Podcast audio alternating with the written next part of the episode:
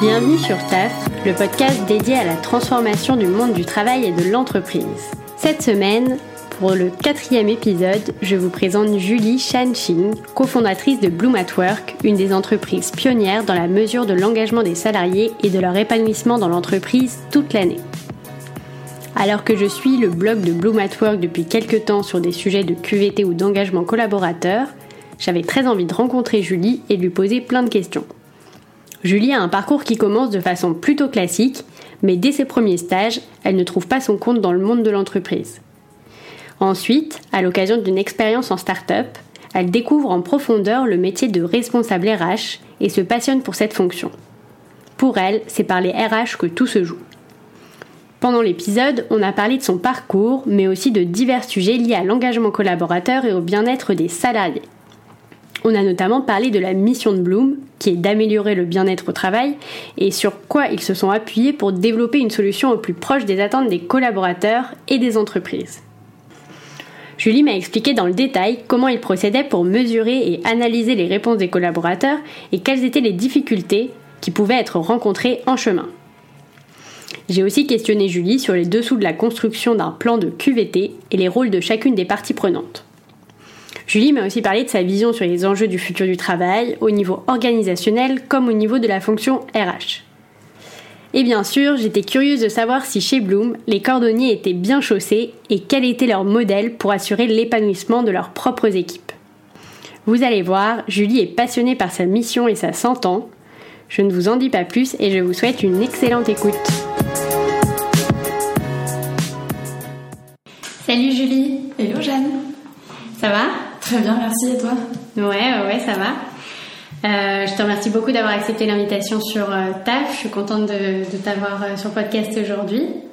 Merci de m'avoir invité. du coup, on va avoir différents sujets ensemble. D'abord, j'aimerais bien qu'on parle un petit peu de ton parcours. Tu as un parcours a priori assez classique. Avant Bloom, tu as été à différents postes de manager. Euh, est-ce que tu peux m'en dire un peu plus du coup sur ton parcours pro avant Bloom et notamment ce qui t'a conduit à t'intéresser au sujet du bien-être des salariés? Ok. Euh, bah alors en fait, je suis d'abord, ce qu'il faut savoir, c'est que je suis un peu tombée dans le monde de l'entreprise par hasard. Euh, mes parents et ma famille, c'est que des scientifiques. Mes deux parents sont chercheurs et moi, je me suis retrouvée en fait en prépa parce que j'aimais bien les matières. Okay. Euh, en prépa et aux écoles de commerce. Et c'est pour ça qu'ensuite je me suis retrouvée dans une école de commerce et euh, j'ai fait mes premiers, premiers stages. Et là, ça a été un peu la douche froide. En fait, euh, j'ai découvert de nombreuses organisations. J'ai fait un stage en banque de marché, en trading, un autre stage dans le département stratégie d'un groupe du CAC 40. Donc c'était hyper varié. Mais à chaque fois, j'avais l'impression que je laissais ma personnalité chez moi en allant travailler le matin, que les organisations étaient hyper euh, strict, qui avait beaucoup de codes, euh, qui étaient durs et qui laissaient pas beaucoup de place à l'humain et à l'authenticité. Mhm. Et ça a été euh, un peu un choc pour moi parce que vraiment ce monde de l'entreprise c'est quelque chose que je connaissais pas du tout. C'était quoi ces codes dont tu parles bah, qui, qui laissaient pas de place à l'humain selon toi? Bah, Rien que les codes vestimentaires, après ça va avoir l'air hyper bateau ce que je veux dire, parce qu'on s'attend tous à devoir s'habiller de façon, maintenant je, connais un peu, mais de façon un peu mhm. formelle quand on va en réunion ou qu'on rencontre un grand patron. Mais en fait, pour moi, c'était super bizarre parce que j'avais 20 ans, je débarquais euh, dans des boîtes à la défense ou dans des, avec des bureaux euh, qui étaient tous les mêmes, avec des gens qui avaient euh, l'air de s'exprimer tous de la même manière, avec un jargon en plus que je comprenais pas. Ouais. Et ces premiers stages, en fait, ça a été un peu la découverte. je me suis dit, ok, donc l'entreprise, c'est ça. c'est ce que tu vas connaître pendant je sais pas combien d'années. Mm. Comment tu vas faire pour t'y épanouir et où est-ce que tu vas trouver ta place? Et donc j'ai pas mal cherché ma voie. J'ai eu plusieurs expériences assez variées. Et je suis notamment passée en start-up euh, chez My Little Paris. Donc là, ça a été vraiment une bulle d'air euh, dans mes expériences. J'ai découvert que, euh, oui, parfois on pouvait être soi-même. alors, c'est un peu le, cliché de la start-up. Il y a bien sûr des inconvénients dans la start-up, mais en tout cas, ce, côté beaucoup plus simple, authentique, peut-être jeune aussi, qui me correspondait mieux à l'époque, ça m'a beaucoup plu. Et surtout, j'ai eu une expérience dans une boîte qui faisait de la formation en B2B. Et c'est là où j'ai commencé à bosser avec des RH et euh, côté formation au début. Euh, C'était une boîte qui faisait quoi exactement? Euh, Alors la boîte elle s'appelait Learn Assembly.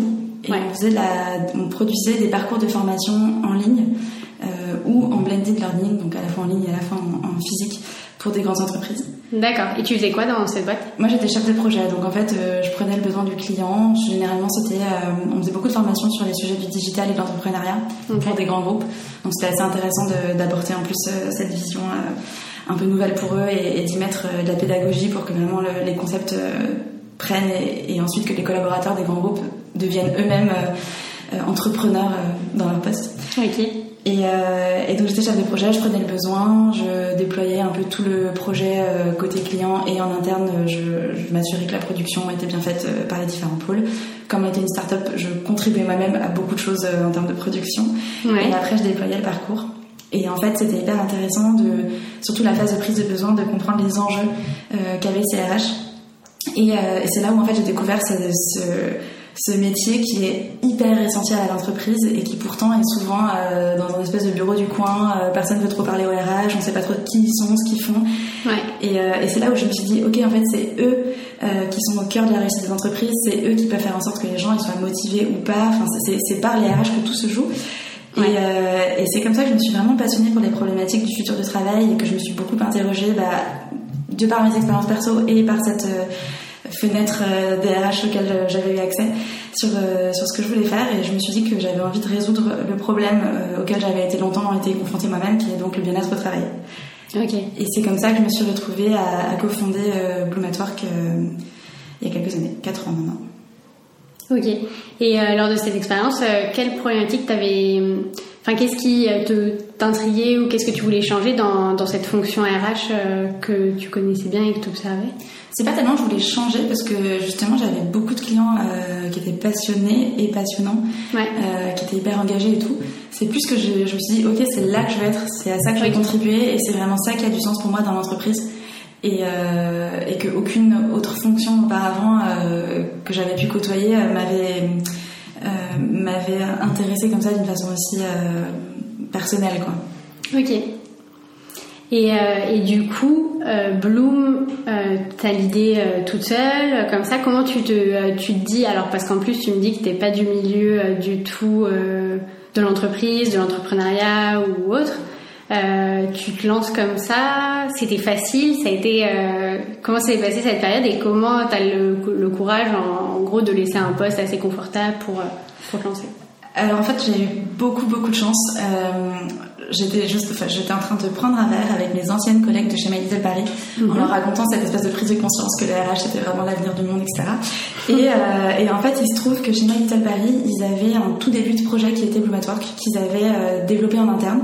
Donc c'est leurs équipes en fait qui ont développé le tout premier MVP de Bloom euh, parce qu'ils avaient ressenti le besoin eux-mêmes de ce, de cette prise de pouls des équipes et d'accompagnement. D'accord. Donc ils avaient créé ce MVP pour eux, pour eux, en interne. En fait, au début, c'était même pas un Enfin, c'était plus un projet interne. C'était on a besoin de ce truc, euh, faisons-le, comme mhm. beaucoup de choses qu'ils y font d'ailleurs. Et en fait, quand ils ont déjà quand ils l'ont déployé en interne, ça a trop bien marché. Et ensuite, quand ils en ont parlé à leurs clients, à leurs partenaires, euh, ils ont compris qu'en fait, ça pouvait servir aussi à d'autres boîtes. Et c'est là où ils se sont dit, ok, il y a un truc à faire avec euh, avec ce produit. nous, les RH, c'est pas forcément notre cœur de métier, donc on n'a pas forcément envie de le développer nous-mêmes. Et du coup, on a eu beaucoup de chance. Euh, avec Charles, mon cofondateur, on a été incubés chez eux pendant un an et demi. Euh, donc on travaillait au contact de leurs équipes, on était dans leur bureau et ça c'était vraiment une chance inouïe parce que c'est enfin, des gens hyper talentueux qui nous ont beaucoup aidés quoi. Ok, super. Euh, vous étiez combien, enfin ils étaient combien à ce moment-là chez les My Little Paris? Ils devaient être à peu près 100, 120. D'accord. Ils avaient un incubateur du coup de start-up Ouais, alors en fait ça c'est une de leurs grandes forces, ils sont hyper créatifs, ils ont plein d'idées et donc en fait ils en incubent, donc c'est quelque chose de, enfin à l'époque c'était une business unit qui s'appelait la Factory. Et en fait c'est des projets qui sont nés euh, bah, d'idées internes ou de bifurcation de projets qui existants et auxquels ils ont envie de donner une chance. Et pour vraiment leur donner une chance, bah, ils, dévouaient un chef de projet et euh, la personne allait dans cette factory. Et donc c'est là où on était aussi avec Charles et on, a pu comme ça développer euh, Bloom at Work aux côtés de... Euh, il y avait une marque de vêtements pour hommes euh, durables et responsables, une marque de lunettes anti-lumière bleue et une application de méditation. Donc c'était vraiment des projets qui n'avaient rien à voir avec les nôtres, mais c'était hyper cool de pouvoir travailler avec ces gens-là et d'être dans cette espèce de, de dynamique au début. Ok. Du coup, on va passer assez rapidement au sujet phare que vous traitez chez Blue Network. L'épanouissement au travail dans les entreprises et donc la qualité du travail, le bien-être des salariés. on en parle beaucoup ces dernières années. Il y a en partie l'environnement startup qui a insufflé ce mouvement un peu avec les fameux baby-foot, voilà, dont on sait maintenant que c'est pas le cœur du bien-être et que ça ne suffit pas, mais il y, a eu un peu cette mouvance-là. Euh, Aujourd'hui, euh, on a l'impression que voilà, toutes les entreprises s'y intéressent. C'est un sujet vraiment qui prend tout type de structure. Euh, elles investissent du temps, euh, de l'argent, elles sont conseillées. Euh, pourquoi, euh, pourquoi elles le font? Quels sont leurs intérêts pour, Enfin, quel intérêt elles y trouvent? Et qu'est-ce que ça leur apporte en tant qu'entreprise Au-delà, bien sûr, de tout l'intérêt qu'il y a pour le salarié, bah, d'avoir une vie au travail plus agréable? De leur point de vue, qu'est-ce que, quel est l'enjeu ou les enjeux? Ouais, bah t'en as évoqué pas mal. En fait, il y a plusieurs enjeux. Peut-être le premier qu'on va évacuer rapidement parce que c'est pas forcément notre question, mais il est déjà d'avoir une belle marque employeur. Ouais. Euh, dans un contexte où c'est hyper difficile d'attirer les meilleurs talents parce qu'il y a une concurrence énorme, euh, bah forcément euh, bosser un peu sur le marketing euh, employeur c'est intéressant et donc afficher, euh, comme tu dis, un baby foot, des décos sympas, un toboggan dans les bureaux, pourquoi pas. Euh, ça peut éventuellement être un truc qui fait euh, un peu le buzz, ou en tout cas qui donne une bonne com et donc qui donne envie. Euh, ça, c'est un sujet plutôt ouais, de communication en fait RH mhm. qui est assez cœur pour, pour beaucoup d'entreprises. Euh, maintenant, c'est pas que ça en fait qui va te qui va te donner envie de bosser sur les lettres de travail quand tu es grand patron. Euh, en fait, simplement, il est prouvé que les entreprises où les employés sont épanouis sont 43% plus productives. rien, que ça, dans un contexte euh, bah, pas évident économiquement, où, euh, où chaque gain de productivité compte, c'est quelque chose à prendre en compte. et on sait aussi que, à l'inverse, quand les employés sont désengagés, donc on parle même pas juste de neutres, mais des gens qui sont vraiment désengagés, ça coûte super cher à l'entreprise parce que c'est des gens qui vont être absents. Euh, c'est des gens qui vont partir, donc ça va être après des coûts de recrutement. Euh, entre temps, il y a une période euh, où il y a personne qui, qui est dans le poste. Et ça, ça coûte aussi super cher. Donc les boîtes, même pour des raisons hyper pragmatiques, économiques, savent qu'en fait elles ont tout intérêt à travailler sur les notes des collaborateurs. Ouais. Donc c'est pas juste un, un signe de bienfaisance ou enfin voilà c'est pas, oui, pas c'est pas juste philanthrope voilà exactement c'est pas juste philanthrope du tout euh, maintenant bien sûr je pense que il y a aussi une mouvance de sens au travail, de pourquoi on bosse, etc. Et je pense que n'importe qui euh, se sent plus engagé dans une boîte qui prend soin de ses employés. Et donc, il faut qu'il y ait de toute façon une sincérité dans la démarche et pas juste euh, un souci de faire des économies ou de gagner de l'argent parce que ça ne fonctionnera pas non plus.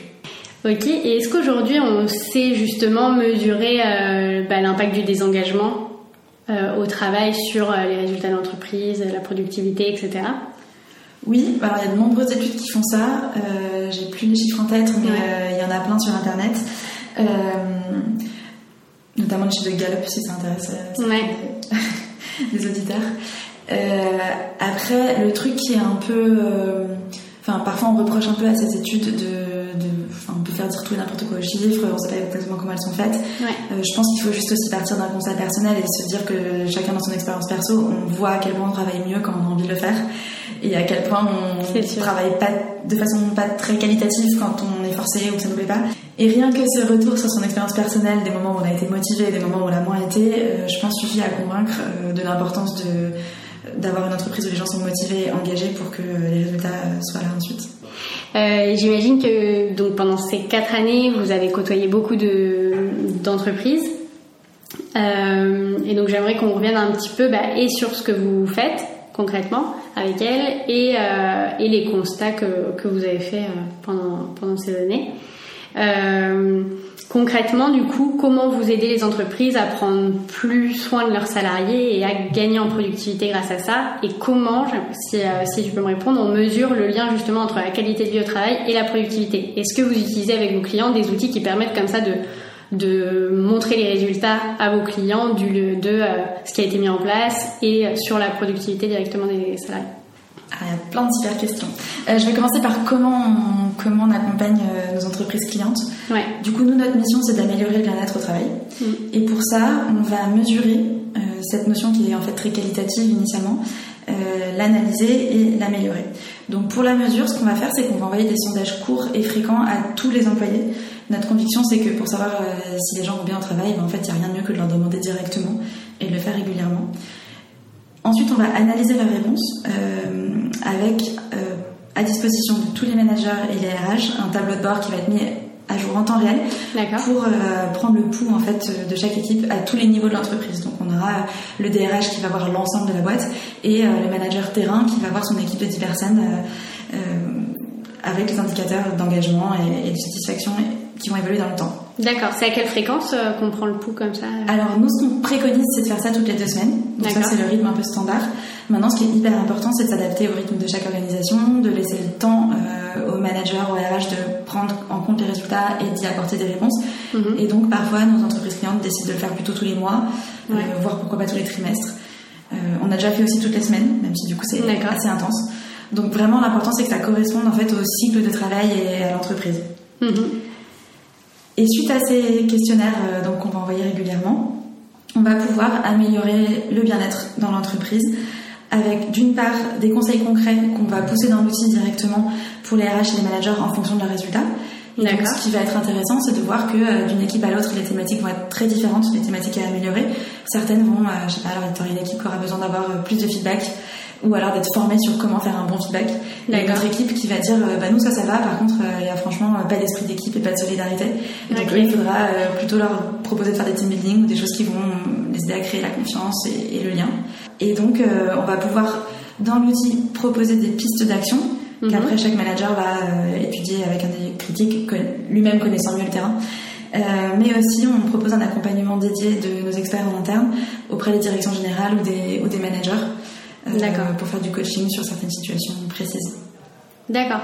Et donc ensuite, les managers euh, et RH ont, des, ont des, un peu des directives, donc des conseils, et ils les appliquent. Il n'y a, que des, des pistes et des conseils, ou tu as aussi, tu me parlais là de euh, formation un petit peu, des choses, des outils qui t'aident, des vidéos. Est-ce qu'il est qu'il y a du contenu aussi qui t'aide du coup à améliorer les points que tu dois améliorer dans ton équipe? Ouais, alors nous on va pousser du contenu, on peut aussi recommander des partenaires, euh, donc okay. qui travaillent bien. Euh, mais c'est pas du tout, pour le coup, c'est pas du tout quelque chose qu'on vend. D'accord. On s'arrête vraiment, euh, si tu veux, au, côté diagnostic. En fait, on va faire l'ordonnance. Okay. Euh, mais voilà, on ne fabrique pas le médicament et, et, après, on va orienter vers les bonnes personnes. D'accord. Et l'idée vraiment de, de, Bloom, en fait, c'est de poser. On a un peu le poil à gratter des, des, sujets RH. On va poser plein de questions sur plein de sujets. On a décomposé le bien-être au travail en 10 grandes thématiques. Et mhm. donc, on va les interroger régulièrement, ces thématiques, dans nos questionnaires. Euh, et, l'idée, c'est qu'ensuite les sujets émergent, que la discussion se crée et que chaque équipe débriefe euh, à leur niveau des résultats qu'ils ont pu envoyer dans, l'outil et qui trouvent eux-mêmes les solutions qu'ils ont envie d'apporter. Donc le manager, il va avoir un rôle de facilitateur. Il va euh, être celui qui encourage les gens à, répondre au questionnaire, qui, qui va dire bah tiens j'ai vu tel contenu ou telle recommandation dans l'outil, qu'est-ce que vous en pensez? Mais en fait, nous, notre conviction, c'est que les gens, c'est les gens du terrain qui savent mieux, le mieux. Mm. et du coup, on veut vraiment euh, créer les discussions, créer l'échange et faire en sorte que les sujets soient pas mis, euh, planqués dans un coin et, mis sous le tapis et on n'en parle pas parce que c'est le pire qui puisse arriver. Mais en revanche, euh, on est, enfin, nous, on veut vraiment responsabiliser chaque personne dans l'entreprise sur son propre niveau de bien-être au travail et donc créer les conditions où elle va pouvoir en parler, prendre des actions et mettre en place des choses qui vont changer bah, son quotidien dans le bon sens. D'accord. Et euh, toi, tu observes du coup que rien que le fait d'amener ces discussions-là et euh, d'amener le sujet, euh, ça, ça, ça, a un impact déjà sur peut-être la facilité des salariés à s'exprimer auprès de leur manager sur ces problématiques, etc. Ouais, bah, carrément. En fait, ce qui est hyper intéressant, c'est qu'en plus, il n'y a pas de. Il n'y a, pas de pattern, on ne voit pas des choses qui sont tout le temps les mêmes. Il y a quelques sujets qui créent souvent des frustrations, mais en France, de manière classique, il y a la rémunération, la charge de travail. Mais, euh, mais hormis ces points-là, chaque équipe est différente. Euh, il y a vraiment des dynamiques selon les métiers, les modes de management, les modes de collaboration. Enfin, il y a vraiment des problématiques qui vont être propres à chaque équipe. Et oui, le fait d'avoir juste posé la question, par exemple, est-ce que vous trouvez que vous recevez du feedback assez régulièrement? Ça, c'est une question qu'on peut poser.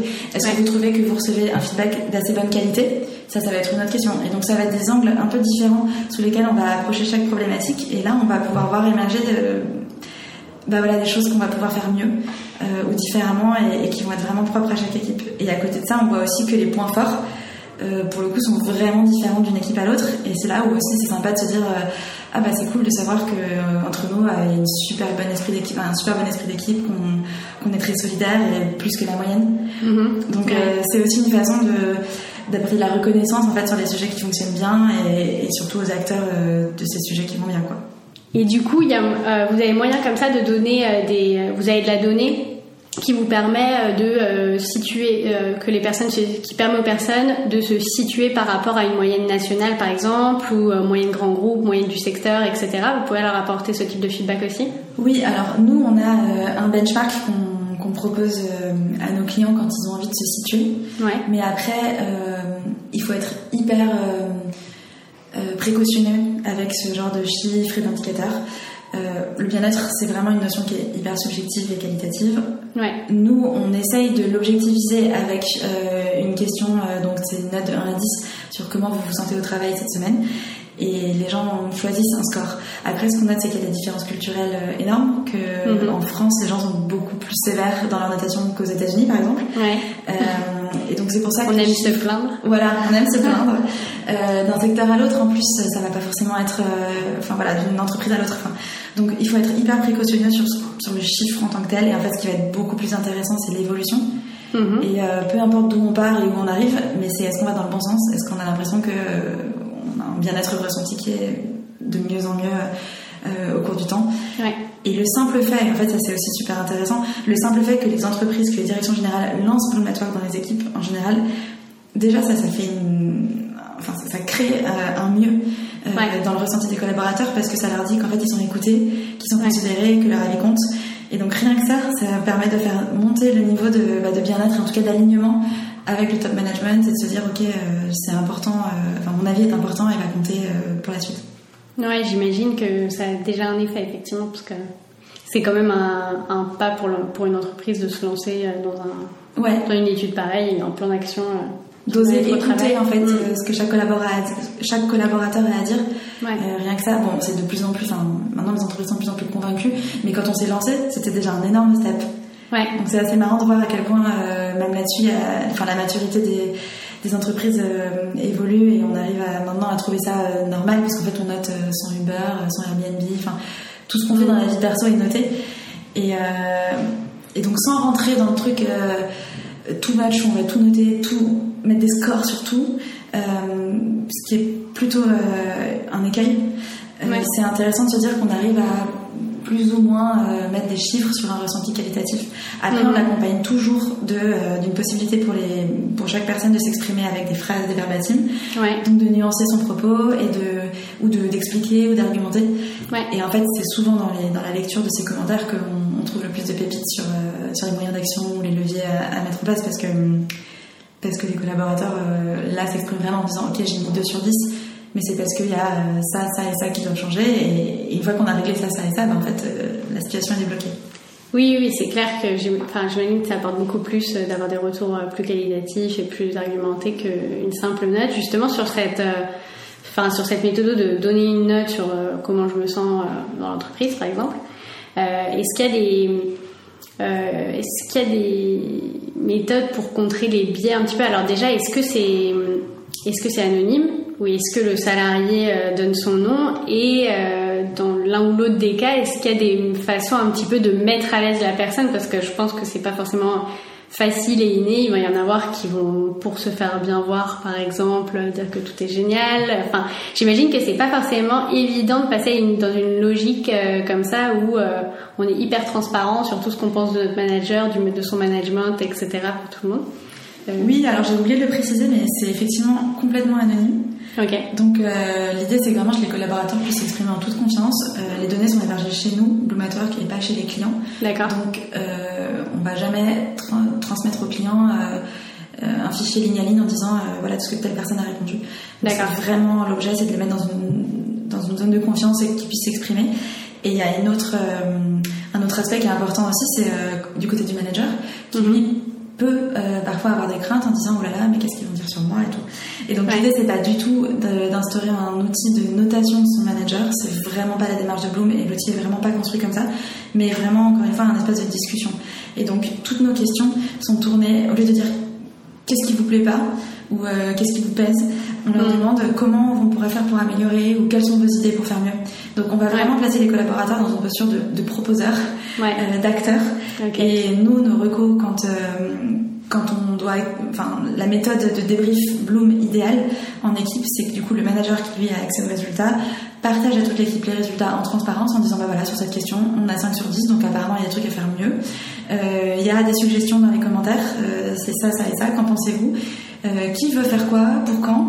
donc l'idée c'est vraiment que toute l'équipe s'organise entre elles et que ce soit pas ni au RH tout seul de porter le fardeau du bien-être au travail et non plus au manager qui a plein de trucs à gérer et pas uniquement ces sujets-là. Donc vraiment, on va placer le manager dans une posture de facilitateur chaque collaborateur dans une posture responsable de contribuer à ces chantiers du bien-être au travail.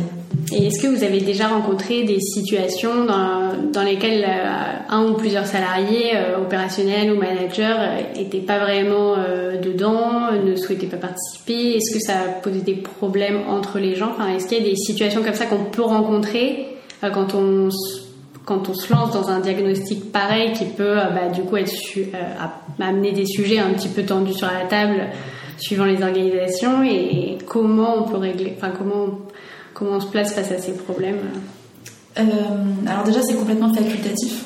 Ouais. Donc il euh, n'y a aucune obligation pour personne d'y participer et, euh, on respecte bah, le choix de certains collaborateurs de ne pas s'exprimer. Mhm. les questions aussi sont facultatives, donc on peut répondre à trois questions sur sept d'un questionnaire, donc il n'y a pas de problème. D'accord. Et ensuite, c'est assez rare finalement qu'on ait des réticences des collaborateurs parce que c'est quand même plutôt bien perçu, même très bien perçu, qu'on leur demande leur avis. En fait, c'est vraiment, mm. on présente vraiment la démarche en disant, bah, votre avis compte, euh, c'est vous qui savez sur le terrain, donc dites-nous. Et, euh, en général, euh, c'est très bien accueilli. Et on n'a jamais trop rencontré de, de, réticence ou de blocage au niveau des collaborateurs, au contraire même. D'accord. Du coup, oui, comme je te demandais tout à l'heure, mais les questions étaient un petit peu mélangées. Comment vous mesurez le lien entre euh, la qualité de vie au travail à un instant T et la productivité et, son, l'évolution dans le temps de tout ça? Alors en fait, on ne mesure pas vraiment comme ça. Mhm. Euh, on n'a pas, je pense qu'il n'y a pas encore de, de corrélation. Enfin, ce serait un peu faire tordre les chiffres ou, euh, ou aller peut-être un peu trop loin dans l'analyse que d'établir une vraie corrélation entre en temps réel le bien-être mesuré par Bloom et le chiffre d'affaires de l'entreprise. Ouais. donc ça va pas forcément se mesurer comme ça. Nous, ce qu'on voit dans euh, dans les indicateurs qu'on mesure, donc notamment le, taux d'épanouissement euh, qu'on calcule dans l'outil, on voit qu'en moyenne il augmente euh, chez tous nos clients, notamment sur les six premiers mois, et ensuite on continue chez tous les clients. Donc on voit que globalement l'engagement et la motivation, eux, augmentent. Ouais. après de là à aller calculer une vraie corrélation directe, je pense que ce serait un peu tort. Enfin, oui, c'est plutôt en fait enfin, le constat est fait que le bien-être et l'engagement euh, augmentent la productivité. Vous, vous êtes là pour améliorer l'engagement et vous Exactement. ici. Euh, ouais. Et il y a tellement d'autres facteurs euh, enfin, extérieurs. Là, avec la crise du Covid et tout, on va pas. Enfin voilà, je pense que ce serait. Enfin, peut-être que quelqu'un a la formule magique et je serais ravie de, du coup de. Oui, il y a plein de facteurs non, sur le chiffre d'affaires, mais par exemple, ça aurait pu de mesurer en relation avec l'efficacité par exemple, d'avoir des questions euh, sur l'efficacité du salarié. Est-ce qu'il se sent plus efficace ou son manager Est-ce que vous sentez cette telle personne plus efficace Oui, alors, euh, alors on pose pas les questions nominatives. En revanche, oui, on va poser des questions euh, régulières en disant est-ce que, enfin, que pensez-vous de vos conditions de travail, votre votre engagement, votre motivation? Est-ce que vos missions ont du sens pour vous Enfin, donc ça, on va pouvoir mesurer. Et comme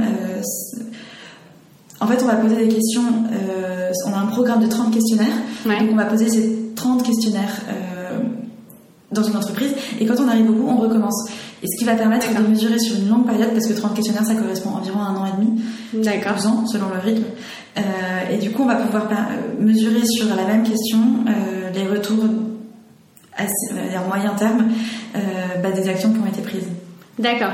Bah, J'allais te demander justement combien de temps ça prend, enfin combien de temps vous, vous, travaillez pour un client ou deux Est-ce que c'est vraiment, tu me dis 30 questionnaires, un an et demi, deux ans, euh, et potentiellement plus du coup Oui, euh? alors oui. Euh, nous on pense qu'il faut travailler avec Bloom tout le temps. et, ne jamais s'arrêter parce qu'en fait prendre le coup des équipes c'est quelque chose qui doit être fait en continu et il n'y a pas de raison vraiment de l'arrêter donc dans notre mode de fonctionnement standard on va vraiment accompagner des entreprises sur une durée indéterminée Ensuite, on a aussi quelques projets d'accompagnement plus précis, notamment sur des projets de transformation qui vont eux être un peu limités dans le temps, mhm. euh, avec euh, des réorganisations, des transformations culturelles, des déménagements d'entreprise, enfin, voilà, des choses qui sont un peu plus bornées.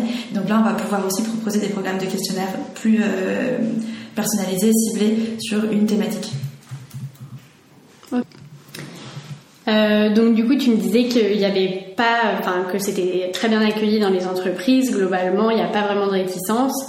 Euh, quels sont les facteurs euh, de réussite dans, dans, une entreprise pour que ça soit bien, bien accepté, bien mis en place, etc. Euh, ouais, en fait, le, le, facteur numéro un, ça va être la façon dont on va communiquer le projet avant le lancement.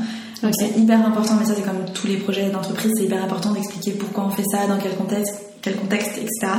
Et là, ce qui est vraiment essentiel, c'est que euh, le, alors je sais pas si c'est le PDG, le grand patron, euh, le fondateur, euh, prenne la parole et euh, s'implique personnellement dans, dans le projet et explique que c'est une démarche vraiment sincère de sa part. Et en fait, cette implication-là, ensuite, va cascader à tous les niveaux et c'est un peu ce qu'on ce dont on parlait plus tôt sur quelle est l'intention derrière le projet. si l'intention est sincère et, et authentique, alors les bases vont être posées.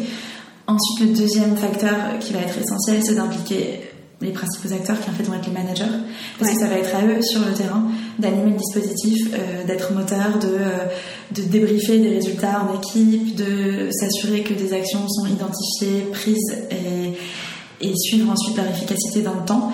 Et donc ces managers, c'est vraiment eux qu'il va falloir outiller au moment du lancement en leur donnant euh, bah, toutes les questions potentielles et les réponses associées euh, qui pourraient survenir, en leur donnant tous les outils, en leur donnant euh, le contexte, les enjeux et la bonne compréhension pour que de leur côté ça leur prenne le moins de temps et d'énergie possible parce qu'on sait aussi qu'ils en ont en général très peu et qu'ils soient convaincus eux-mêmes que ça va être un vrai plus pour, pour leur activité et en fait on, on leur présente vraiment Bloom comme un outil de pilotage managérial finalement parce que ça va leur permettre de voir eux en temps réel comment leur équipe se sent et à quel moment ils peuvent solliciter peut-être un peu plus les collaborateurs et à quel moment au contraire il va falloir faire très attention euh, parce que là ça va moins bien ou que le rythme est un peu trop chargé.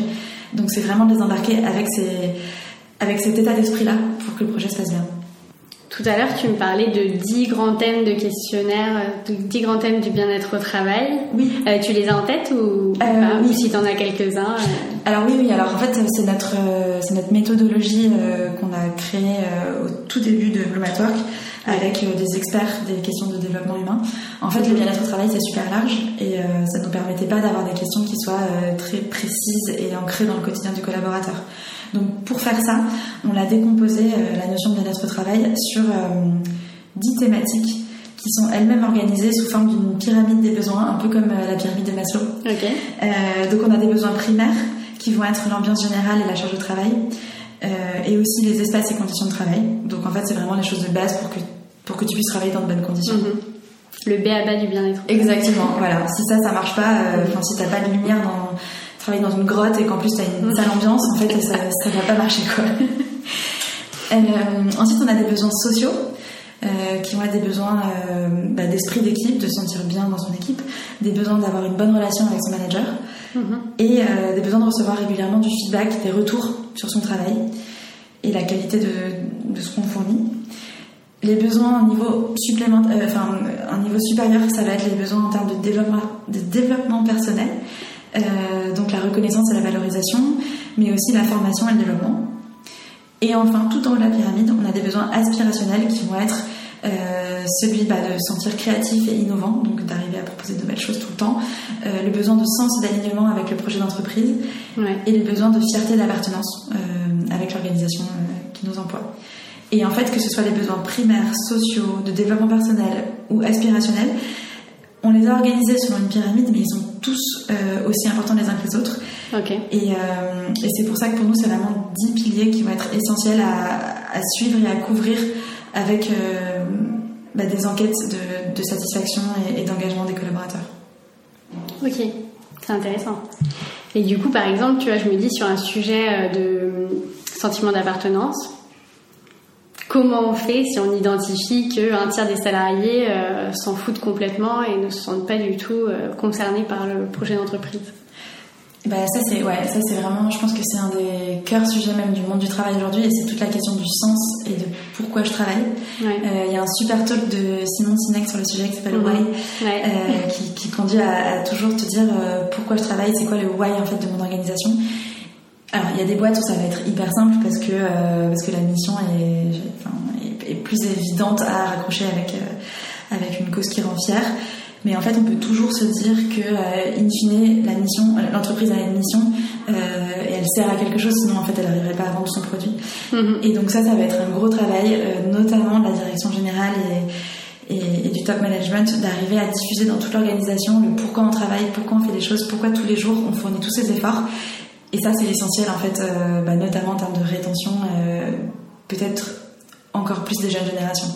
Ouais, oui, c'est clair. Et donc là, euh, Bloom at Work, à, ce niveau-là, vous conseillez plutôt, enfin vous faites le diagnostic, vous posez le problème et ensuite vous conseillez vers des partenaires qui peuvent les accompagner justement sur euh, bah, cette, ce travail managérial autour de la mission de l'entreprise, enfin du sentiment d'appartenance, etc. Ou euh, vous les accompagnez directement à travers vos outils, bah, vos, propres outils? On va avoir deux niveaux, on va dire. Nous, clairement, on va mettre le doigt sur ce qui ne va pas. Donc, s'il y a un besoin à ce niveau-là, on va pouvoir en parler. Euh, ensuite, on va pouvoir partager des choses qui ont été faites dans d'autres entreprises qu'on accompagne, en disant euh, bah, ça c'est une bonne pratique puisqu'apparemment ça fonctionne. Euh, et parfois, ça va être des choses, par exemple, sur la fierté d'appartenance. là, j'ai parlé du why, de l'organisation et tout, mais ça peut aussi être au niveau d'une équipe sur laquelle on, on identifie ce sujet. je mets des guillemets simplement. Mm-hmm. Mettre en valeur le travail de l'équipe. si c'est une équipe support, peut-être dans l'organisation, il pourrait y avoir des retours de reconnaissance ou de valorisation des actions que, que fait cette équipe en interne. Euh, pendant le confinement, par exemple, c'est un truc qu'on recommandait, c'était de dire euh, bah, pour tous les employés qui sont encore sur le terrain, euh, valorisez-les en fait, prenez en photo.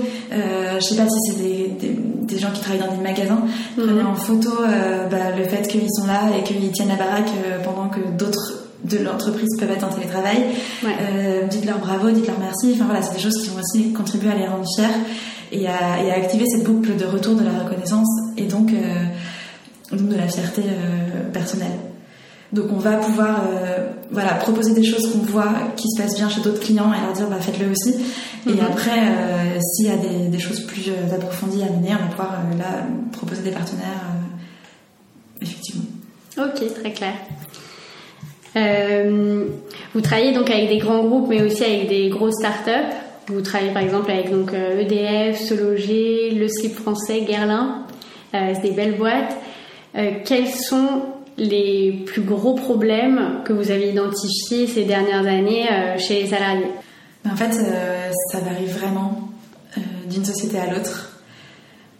je ne vais pas pouvoir te donner. Ça varie d'une société à l'autre, d'un métier à l'autre, d'une forme d'organisation à l'autre, d'une génération à l'autre aussi peut-être. Ouais. Est-ce qu'il y a des tendances peut-être par secteur? Est-ce qu'il y a euh, par type d'organisation Est-ce qu'on retrouve des points communs dans les grands groupes, par exemple, ou des points communs avec les startups? Bah, Pas tellement. Enfin, justement, on avait un peu fait des études en disant est-ce que les gens sont plus engagés en startup ou en grand groupe? On avait trouvé que non. Euh, il y a un article sur notre blog sur le sujet. Euh, non, et en fait, pour nous, c'est vraiment ça aussi la force de l'outil, c'est de alors, il y a des études, euh, des, enfin, des instituts qui font des études macro et tout, et nous, on les, moi, je, je lis vachement ces choses-là parce que ça m'intéresse et tout. Donc, il y a forcément des tendances, euh, enfin, on en parlait, la quête de sens, euh, mm. peut-être le besoin aussi de, de, changer de poste souvent, d'être, de, se renouveler dans, dans son job. Ça, ces trucs-là, c'est sûr que c'est de plus en plus présent.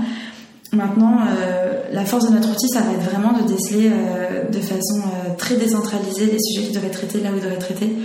Et, et on a, enfin pour nous, toutes les situations sont différentes, chaque équipe est différente, et, c'est aussi pour ça qu'on n'a pas envie de calquer des, euh, des modèles préconçus. Enfin voilà, on n'en a pas encore trouvé, donc euh, donc aujourd'hui on, agit vraiment en fonction de ce qu'on mesure et de ce que les gens nous disent. Hmm, ok. Euh, tu disais tout à l'heure que c'est, enfin, tu parlais de l'importance que la direction ou le grand patron, la direction générale incarne vraiment le projet au top départ et qu'il le présente avec authenticité, etc. comment concrètement est-ce que tu as des recommandations pour les entreprises qui veulent appliquer, fédérer autour d'un projet comme ça leurs équipes? Oui, du coup, donc ce qui est hyper important, c'est qu'au moment du lancement, le PDG envoie un mail pour présenter le projet, expliquer pourquoi on fait ça, et encore mieux s'il fait une vidéo pour s'exprimer de vive voix. En fait, ça, passe beaucoup mieux auprès des collaborateurs. Mhm. Et ensuite que tout au long de l'année, dans, dans, tous les rituels de l'entreprise, et notamment on adore la fête de Noël, c'est toujours un moment festif, convivial et tout, que ce soit l'occasion pour lui de, de, de, partager les grands résultats au niveau macro et les grands apprentissages eu Bloom. Donc par exemple, partager, bah, on est super fort par rapport à notre benchmark d'entreprise, euh, on est super fort sur la thématique euh, d'esprit d'équipe. Donc euh, félicitons-nous, c'est super. Et on a compris qu'il fallait qu'on travaille peut-être sur le plan de formation qui, pour beaucoup d'entre vous, est encore un objet d'insatisfaction. Et mhm. juste avoir ce retour-là, donc au niveau du manager terrain régulièrement et au niveau du PDG quelques fois par an, euh, ça permet aux collaborateurs de sentir que euh, toute l'entreprise est impliquée dans la démarche, que les retours sont lus, que le temps que eux passent à répondre, euh, bah, il est ensuite utile ouais. pour que les choses changent et que, et que ça va être pris en compte. Ouais, carrément. Est-ce que vous rencontrez des difficultés dans la mise en place par les entreprises une fois que vous avez fait le diagnostic, dans la mise en place du plan d'action? Est-ce qu'il y a des, est-ce que vous heurtez à certaines difficultés euh, Est-ce que, euh, ce que je veux dire, c'est est-ce que, est-ce qu'une fois que vous faites le diagnostic et donc il y a un certain plan d'action qui est, qui est recommandé aux managers par équipe, etc. Est-ce que, est-ce que c'est toujours mis en œuvre par les équipes comme ça devrait l'être, ou est-ce qu'il y a des fois où finalement c'est un peu laissé aux oubliettes et comment on fait pour pas que ça le soit? Ah oui, euh, alors ça c'est une super question parce qu'en fait on ne, fournit pas un plan d'action. D'accord. Euh, c'est pas ce qu'on fait. On co-construit un plan d'action. En gros, quand, on a des, rendez-vous de bilan euh, avec le top management des clients, enfin chez les clients, on va nous ouvrir une page sur laquelle on coécrit voilà ce qu'on pourrait imaginer. Donc on va nous partager le diagnostic et à partir de ça, ensemble, on co-construit le plan d'action et l'idée c'est vraiment que ils correspondent en fait à ce que l'entreprise peut faire en termes de ressources, souhaite faire en termes euh, bah, de culture, de valeurs, euh, euh, etc. Et donc c'est vraiment important qu'il soit vraiment coécrit par des gens en interne. Ouais. donc ça, je pense que c'est le premier facteur clé de succès, c'est que ça mm. ressemble à l'entreprise qui le, qui le prend en charge. Oui.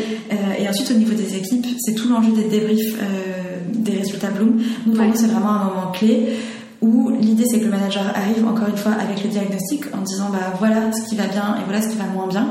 Euh, voilà également les suggestions que j'ai pu noter de votre part et comment ensemble en équipe on propose des solutions. Et qui veut prendre quelle, quelle action euh, pour quelle échéance euh, tu penses pouvoir mettre ça en place. Et donc vraiment l'idée c'est que ça se mette en place au sein des équipes de façon autonome, décentralisée et, et indépendante. Ok super. Oui, non, je savais pas. Je pensais que vous fournissiez un peu un plan d'action, donc je, me questionnais ouais, sur la, mise en œuvre. Mais en fait, euh, je pense qu'effectivement, oui, le fait de co-construire directement avec. Euh, voilà. Nous, on fournit des idées, des bonnes pratiques qu'on a vues quelque part. On va, on va fournir en fait la, on a un peu le poil à gratter et après on fournit euh, la première étincelle qui va permettre de mettre en place le projet. Mais on pense que c'est pas à nous qui sommes extérieurs à l'organisation de mieux savoir qu'en fait les personnes qui vivent dedans quoi. Ouais, ouais, c'est clair. Ok. Euh, alors, je voulais aborder euh, aussi un peu avec toi la question du plan de QVT, qui est un peu plus euh, spécifique RH. Bon, tout, est RH hein, dans ce qu'on raconte, mais sur le plan de QVT, quels sont les facteurs à prendre en compte pour construire un plan de QVT en 2020 et quel process tu mets en place? Voilà, est-ce que tu as. ok. j'aime bien comme j'aime bien que tu spécifies en 2020 parce qu'en fait effectivement, je pense qu'en 2020, on a tous compris qu'un panier de fruits, un baby-foot, c'était pas un plan QVT. Et, euh, et ça, effectivement, c'est un des gros apprentissages, je pense, de ces dernières années. Mm. Euh, nous, ce qu'on va conseiller, c'est d'abord de remonter euh, de façon très macro sur la vision et de se dire, OK, dans notre entreprise, qu'est-ce que ça signifie le bien-être au travail? Donc, c'est vraiment d'écrire une vision QVT pour chaque entreprise et qui va être propre à l'entreprise. Donc euh, la vision du bien-être au travail chez Google, c'est certainement pas celle qui va être euh, la bonne pour vous. Ça Ça fonctionnera pas en fonction de, de, vos personnalités, de votre culture, de vos valeurs. Donc l'idée c'est vraiment de se doter d'une vision, d'avoir tous la même étoile polaire et qu'elle soit adaptée à, à chaque organisation. La deuxième étape, ça va être alors là c'est là, où c'est le plus sympa, de lister toutes les idées de projet.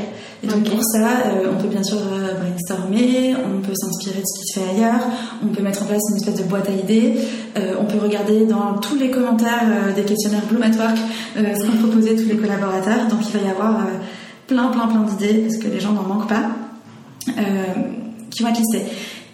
Et là va être la phase la plus intéressante, ça va être de les qualifier ces idées. Donc d'arriver pour chacune à identifier les enjeux associés. Euh, est-ce qu'avec cette idée, on travaille sur l'équilibre vie pro vie perso? Est-ce qu'on travaille sur euh, la diversité dans l'entreprise? Euh, Autre chose. Donc de qualifier l'enjeu.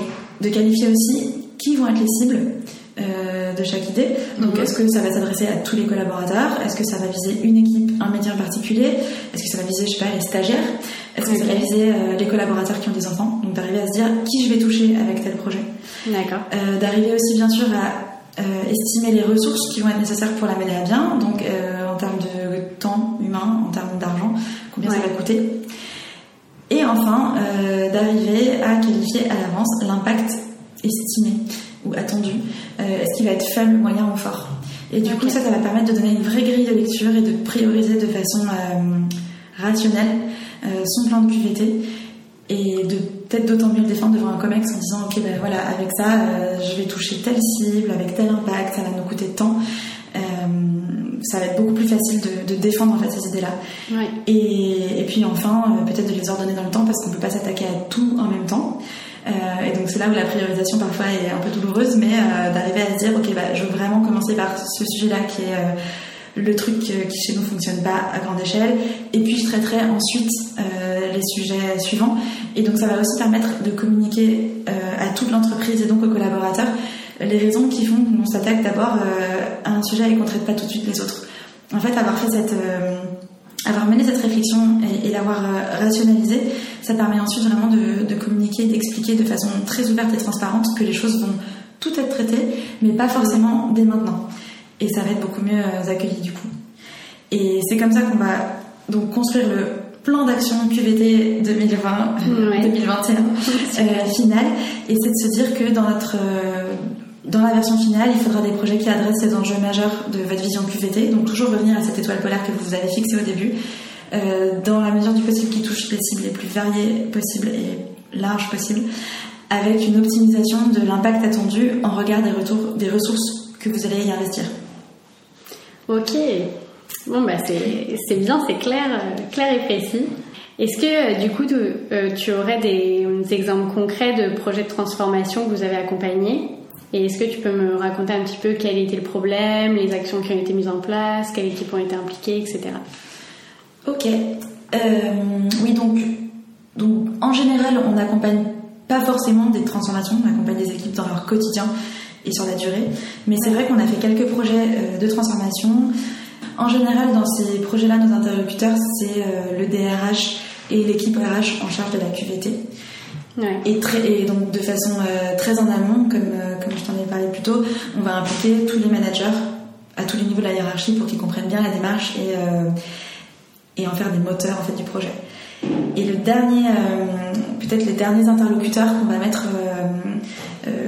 les derniers interlocuteurs qu'on va mettre dans le projet, ça va être les ambassadeurs Bloom. En fait, on va choisir des collaborateurs, enfin choisir, non je recommence le dernier type d'interlocuteur qu'on va impliquer dans le projet, ce sera les, les ambassadeurs Bloom. C'est des collaborateurs qui en fait vont être euh, volontaires pour faire vivre et animer la démarche euh, Bloom at Work sur le terrain et dans leurs équipes, euh, un peu à la manière de délégués de classe quand on est à l'école.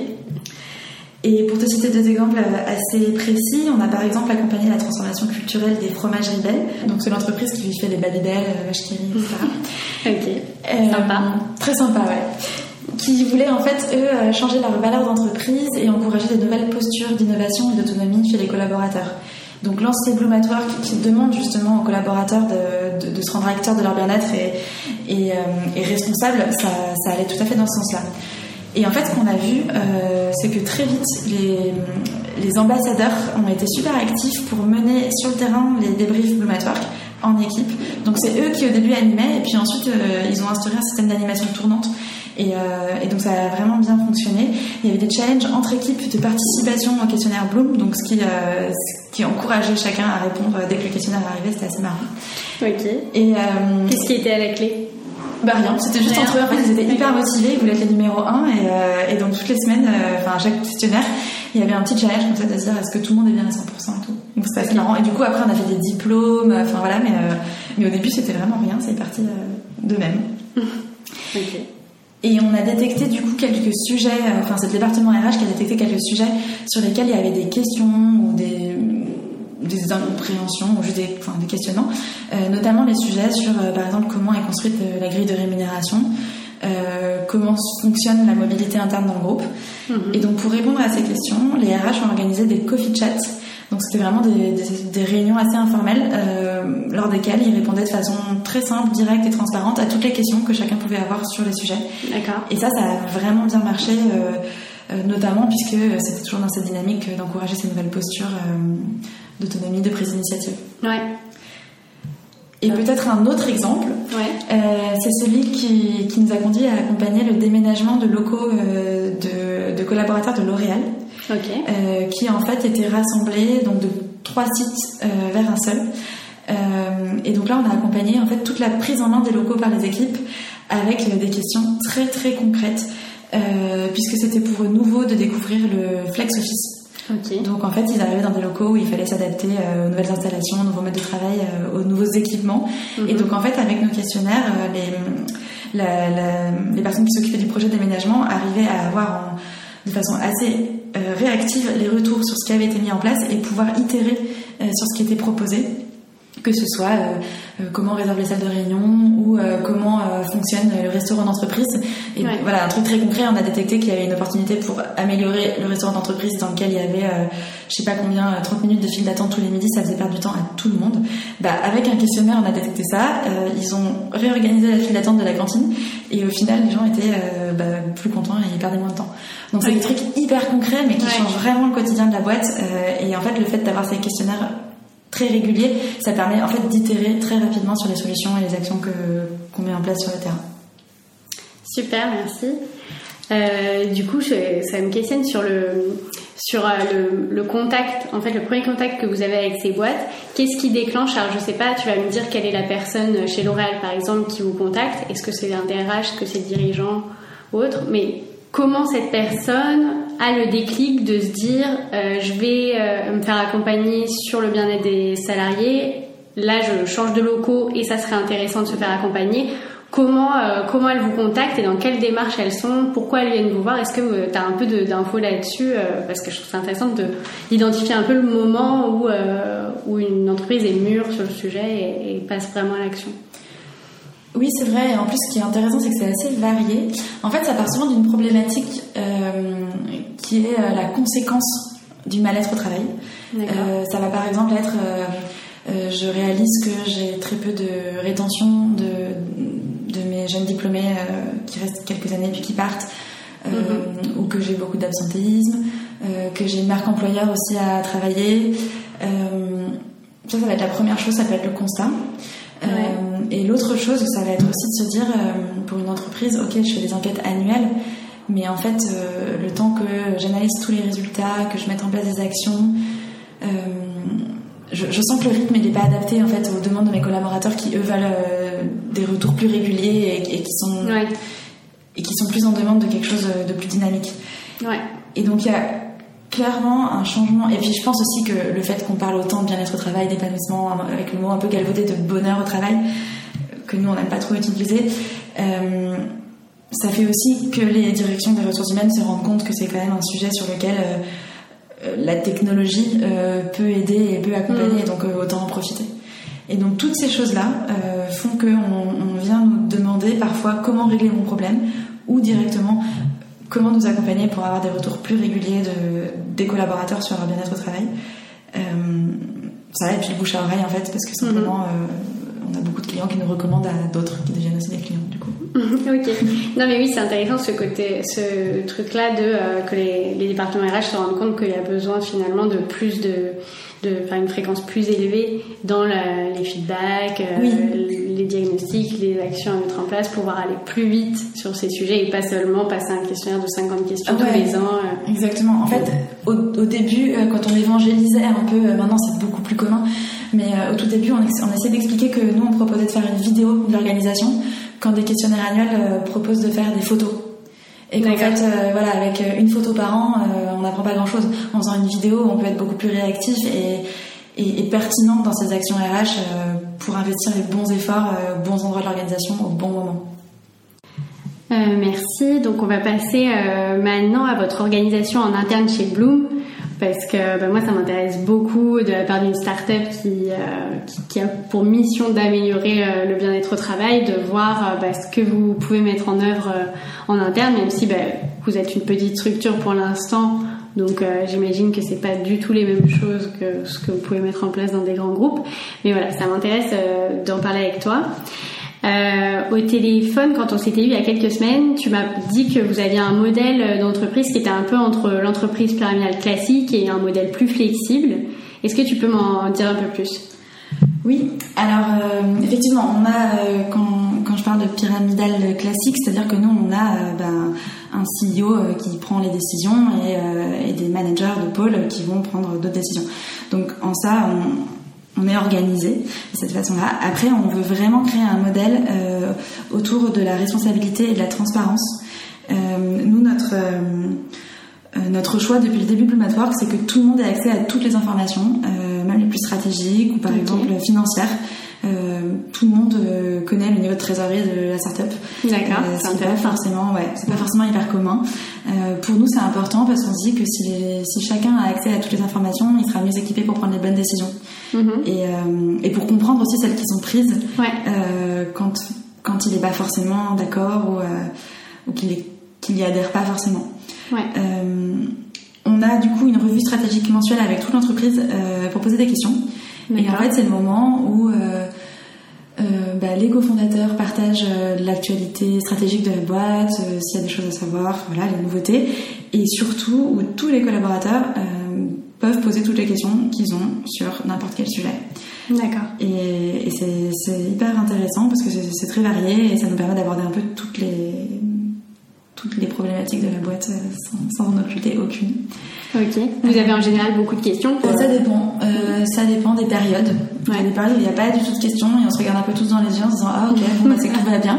Et puis il y a des périodes quand il y a plus de changements ou quand euh, ça va être d'un côté, d'un point de vue business et ça s'accélère un peu. Là, il y en a plus. Euh, donc c'est assez varié. Et c'est assez marrant du coup de voir aussi euh, de voir ça. Mais en tout cas, ce qui est important, c'est d'avoir ce créneau euh, qui est ouvert et qui est pris dans les agendas. Après, à nous de voir si on l'utilise ou pas. Mais le fait qu'il existe permet à chacun de se dire, ok, bah ce truc-là, ça me semble pas très clair, mais je sais que je vais pouvoir en parler à ce moment-là. Ouais. autre chose qu'on fait, c'est qu'on utilise Bloom Network pour nous-mêmes. Donc ça nous permet de tester le produit, de tester les questions, de, de voir si, si, si c'est pertinent, euh, de voir dans quelle mesure aussi il est possible de vraiment euh, créer son plan d'action et le suivre euh, euh, comme on le préconise à nos clients.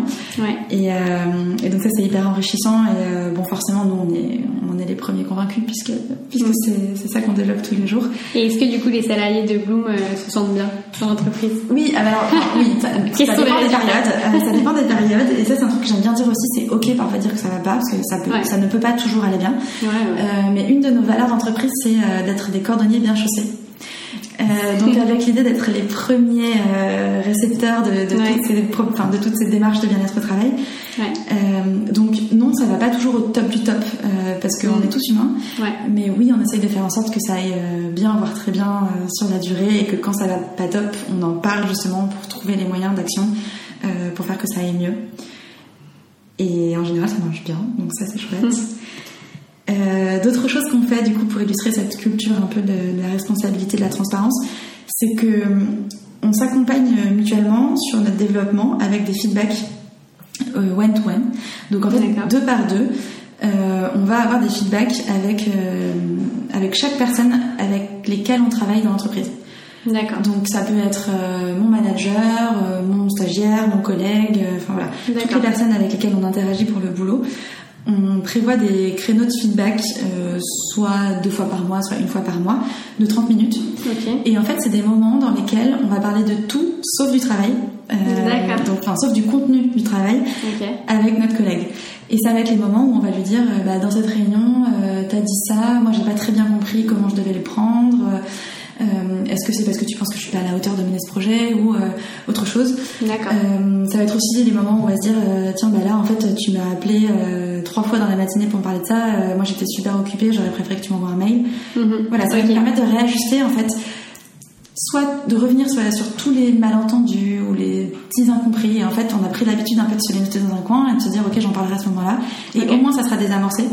Et aussi de s'aligner sur les façons de travailler et, euh, et, de bosser de façon, de collaborer de façon de plus en plus fluide. Mhm. Et, euh, et, on le fait toujours au bout de 4 ans. Et franchement, je pense que ça nous a permis euh, de désamorcer un nombre de conflits potentiels assez importants. Et, et ça permet aussi de créer de l'empathie parce que du coup, c'est des moments où on se dit, ok, bah moi je l'ai interprété comme ça, ah bon, mm. euh, mais c'est pas ça que je voulais dire. Mm. Enfin voilà, donc c'est hyper important d'avoir ces moments-là. Et pareil, on sait qu'ils sont dans l'agenda, ils vont exister, on les décale pas, ou en tout cas si on les décale, on les fait le lendemain.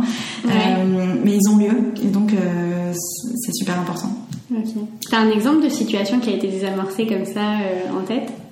Bah, en fait, c'est beaucoup de mini trucs, mais, euh, mais justement, cette façon d'interpréter ou de dire, euh, bah tiens, quand tu réponds au client, euh, tu m'as pas mis dans la boucle. Est-ce que c'est parce que tu penses que je suis pas capable de gérer cette négo, ou est-ce que ah ben non, j'avais complètement oublié, désolé, c'est d'accord. Ou alors, bah oui, effectivement, c'est un sujet qui est super sensible. Tu viens de commencer ton stage, mm. je voulais reprendre la partie négociation du devis. T'as raison, j'aurais dû t'en informer. Ouais, voilà. ok, c'est cool. Ouais. C'est vraiment des petites choses, mais qui en fait accumulées oui, peuvent créer des situations de tension. Voilà. Et quand elles sont désamorcées immédiatement, bah, ça se passe euh, super bien. Et pareil, ça va être des moments aussi où on va se dire, là c'est plutôt euh, d'un point de vue manager-manager, mais on va se dire, euh, bah tu vois, je trouve que tu es top sur tous tes sujets. en revanche, tu pourrais peut-être progresser sur les prises de parole que tu fais en réunion. Si tu les structurais mieux, tes messages passeraient mieux. Enfin, mhm. c'est aussi des moments de développement dans lesquels on va se donner des, des conseils ou voilà des.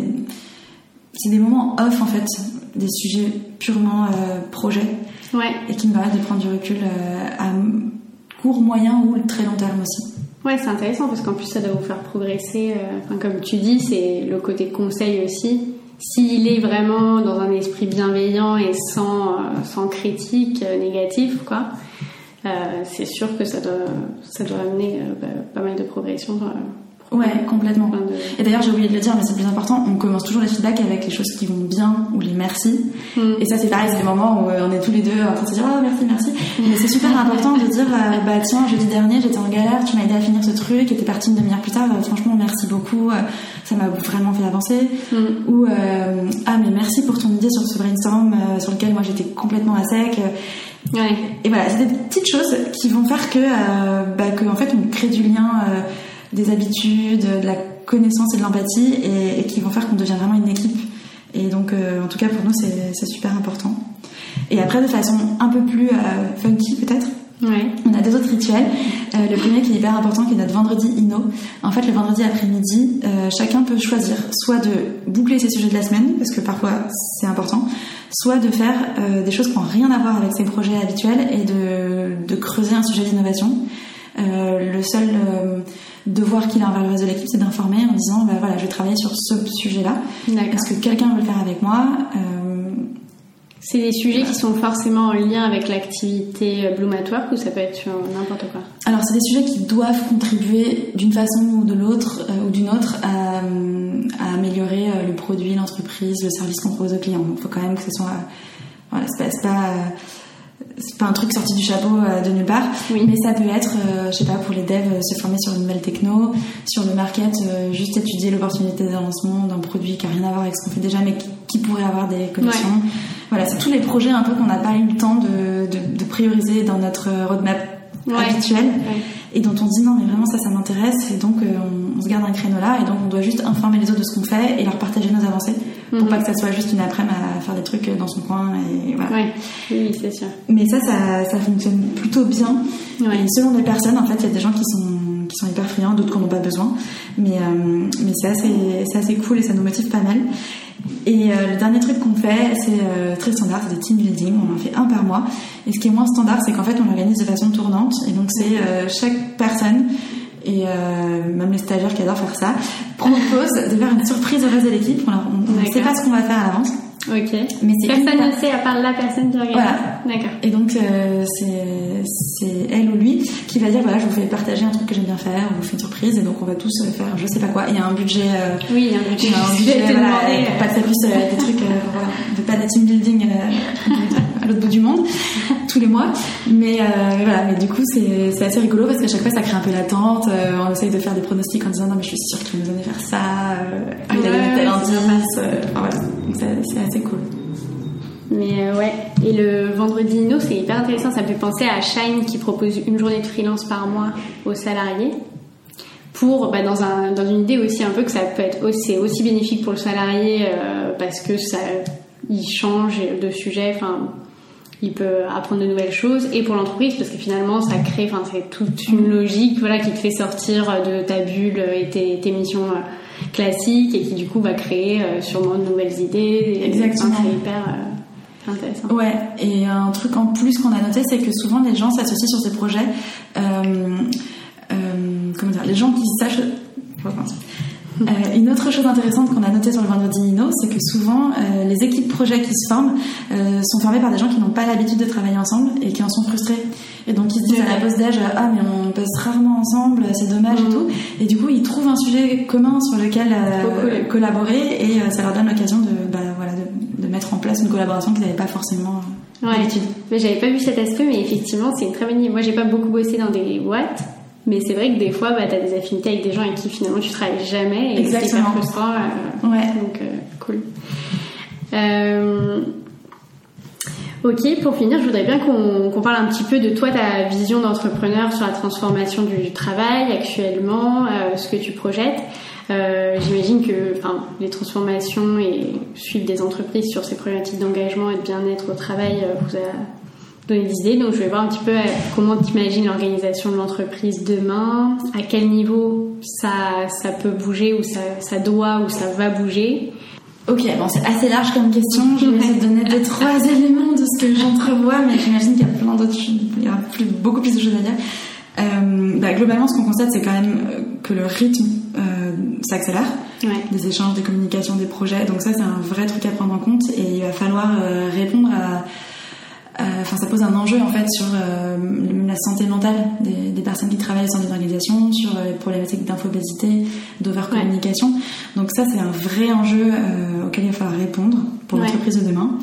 Et peut-être autre chose que, que j'entrevois, c'est que on va avoir des organisations aux frontières de, de, plus en plus floues et de plus en plus mouvantes, au sens où déjà on commence à voir que bah, avec la généralisation du télétravail, euh, bah, les lieux de travail deviennent multiples. Auparavant, c'était assez standard, il y avait un bureau. Mmh. Ouais. Euh, maintenant, il n'y a plus du tout un bureau et c'est plus du tout un, un truc évident. Mmh. Et donc, euh, voilà, ça, c'est une première frontière qui saute, peut-être euh, la porte d'entrée de l'entreprise. Euh, et, et, autre chose, c'est que même les effectifs sont mouvants, au sens où les collaborateurs sont de plus en plus mobiles, euh, ils changent d'entreprise de plus en plus vite. Euh, ils changent de poste de plus en plus vite. Euh, c'est plutôt une bonne chose parce que l'accumulation des compétences, des environnements, ça fait que ça fait qu'ils apprennent plus vite et notamment en termes de soft skills, euh, on développe beaucoup plus mmh. en, en, connaissant différentes cultures. Ouais. Mais il faut que les boîtes s'y adaptent. Euh, autre chose sur les effectifs qui sont devant, c'est que les entreprises euh, vont aussi de plus en plus faire sauter la barrière euh, CDI, freelance ou indépendant.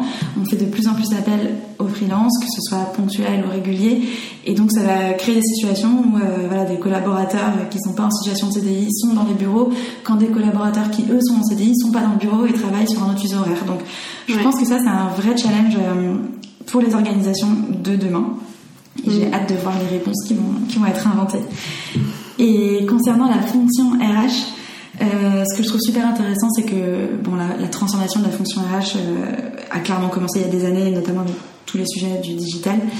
Euh, et que là, en fait, ils sont en train, je pense, d'achever cette transformation pour vraiment se positionner en coach au sein de l'entreprise, en ressources, pour être euh, les personnes qui vont proposer les bonnes formations, les bonnes opportuni opportunités d'évolution, euh, qui vont faciliter la mise en place d'actions euh, qui, elles, vont être pensées par et pour les collaborateurs sur le terrain pour améliorer, pour améliorer leur qualité de vie au travail. Ouais. Donc c'est vraiment cette posture de peut-être auparavant de chef d'orchestre qui transforme pour être beaucoup plus aujourd'hui coach ou ressources. Euh, je trouve ça assez intéressant. Et si euh, cette transformation est réussie, je pense qu'on arrivera vraiment à rendre concret dans l'entreprise la symétrie des attentions en se disant que les employés sont considérés avec autant de considération que les clients de l'entreprise euh, et qu'en fait euh, un employé c'est finalement le client du service RH euh, de la boîte avec un suivi tout comme on le fait du niveau de satisfaction des clients bah, de celui des employés. Génial. Tu prêches une convaincue pour la symétrie des attentions parce que je travaille avec, avec l'Académie du service qui est euh, bah, à l'origine de la, du concept de la symétrie des Ah, mais trop cool Donc du coup, euh, bah, on en parle beaucoup, euh, j'ai pas mal sur le sujet, j'ai trop drôle aussi sur, okay. sur la symétrie des attentions, mais c'est c'est c'est une vraie, un vrai sujet très intéressant. Ouais. Bah, c'est clair, pour moi c'est vraiment le, le mm. futur de ce qui peut fonctionner en RH. Quoi. Ouais. Euh, on va finir par les trois questions de fin. Euh, alors, première question, si demain tu pouvais changer une règle ou une pratique dans l'entreprise, qu'est-ce que tu changerais? Alors c'est un peu général et je vais plutôt parler des entreprises très traditionnelles dans lesquelles j'ai pu bosser, mais ce serait les réunions. Euh, plus jamais de réunions où il y a plus que 5 personnes parce qu'en fait ça sert à rien et tout le monde s'ennuie. Ouais. Et je, enfin, je trouve que le travail en asynchrone, notamment avec tous les outils de partage de doc et tout, est beaucoup plus euh, productif et aussi respectueux du rythme de chacun. Et donc euh, voilà, ma proposition pour remplacer les réunions, c'est de travailler en asynchrone. Complètement d'accord. si tu devais donner un conseil pour avoir un rapport au travail plus sain, ce serait lequel? Ben, Je pense que ce serait de prendre de vraies vacances et de faire de vraies coupures. Euh, c'est important pour bien travailler, de prendre des mm. vacances. Très bien. Et euh, est-ce que pour finir, tu as une ou deux ressources, que ce soit une lecture, une vidéo, une conférence, un film, sur un des sujets qu'on a, qu'on a évoqués? Euh, ouais, j'ai pensé à deux, deux ressources. Euh, le premier, c'est un livre euh, qui s'appelle La vérité sur ce qui nous motive, euh, qui parle de toutes les problématiques de motivation et de pourquoi on est motivé et pourquoi on n'est pas motivé, notamment mhm. pourquoi la carotte et le bâton, ça ne marche pas. Et mhm. pourquoi il faut remplacer ça par l'activation de leviers de motivation intrinsèque. C'est vraiment passionnant. Super. Et le deuxième, la deuxième ressource à laquelle je pense, euh, c'est un peu vieux, mais en fait, il y a des années, Netflix a partagé son premier Culture Deck. Et donc, c'est une très longue présentation euh, qui a été téléchargée plus de 15 millions de fois, qui euh, détaille leur culture d'entreprise et ce qui fait que quelqu'un va être promu ou viré. Et c'est hyper intéressant parce qu'en fait, ça a été ensuite repris dans plein plein de boîtes et adapté bien sûr, mais avec les notions de c'est important d'avoir une communication ouverte, claire et constante euh, concernant le travail à faire et les défis à relever, donc cette, cette notion de transparence. Euh, la notion aussi d'honnêteté radicale au travail, de se dire que les gens qui travaillent avec nous, c'est des adultes, en fait, et qui peuvent entendre la vérité et que c'est même important qu'on se doit de leur dire. Ouais. Et de se dire que euh, voilà, toutes les actions qu'on prend sont basées sur ce qui est le mieux pour les clients et pour l'entreprise. Enfin voilà, c'est des, des, trucs de bon sens, mais, mais, qui sont très bien, très bien résumés et, et dont on peut vraiment s'inspirer quand on travaille sur sa propre culture d'entreprise. Ok, génial. Bah, je les noterai euh, dans l'épisode. Euh, bah, je te remercie beaucoup. Euh, j'ai appris plein de choses. J'espère que les éditeurs aussi. Merci beaucoup, Jeanne. Et, et bah, je te dis à bientôt. on espère que tout va marcher pour Bloom. Merci beaucoup. Si vous êtes arrivé au bout de cet épisode, merci beaucoup. J'espère qu'il vous a plu. Si vous souhaitez soutenir TAF, le meilleur moyen c'est de mettre une note sur Apple Podcast, iTunes ou votre application d'écoute préférée. Vous pouvez aussi en parler à votre entourage pour m'aider à rassembler la plus grosse communauté d'acteurs et de passionnés des changements que connaît le monde du travail aujourd'hui. Pour creuser les sujets et recevoir deux fois par mois des ressources complémentaires et les backstage de l'aventure TAF, je vous invite à vous inscrire à la newsletter que vous trouverez en lien dans la description. Enfin, je suis toujours preneuse de vos retours sur n'importe quel aspect du podcast qui m'aideront à améliorer le format au fur et à mesure. Sur ce, je vous souhaite une excellente journée avec ou sans taf.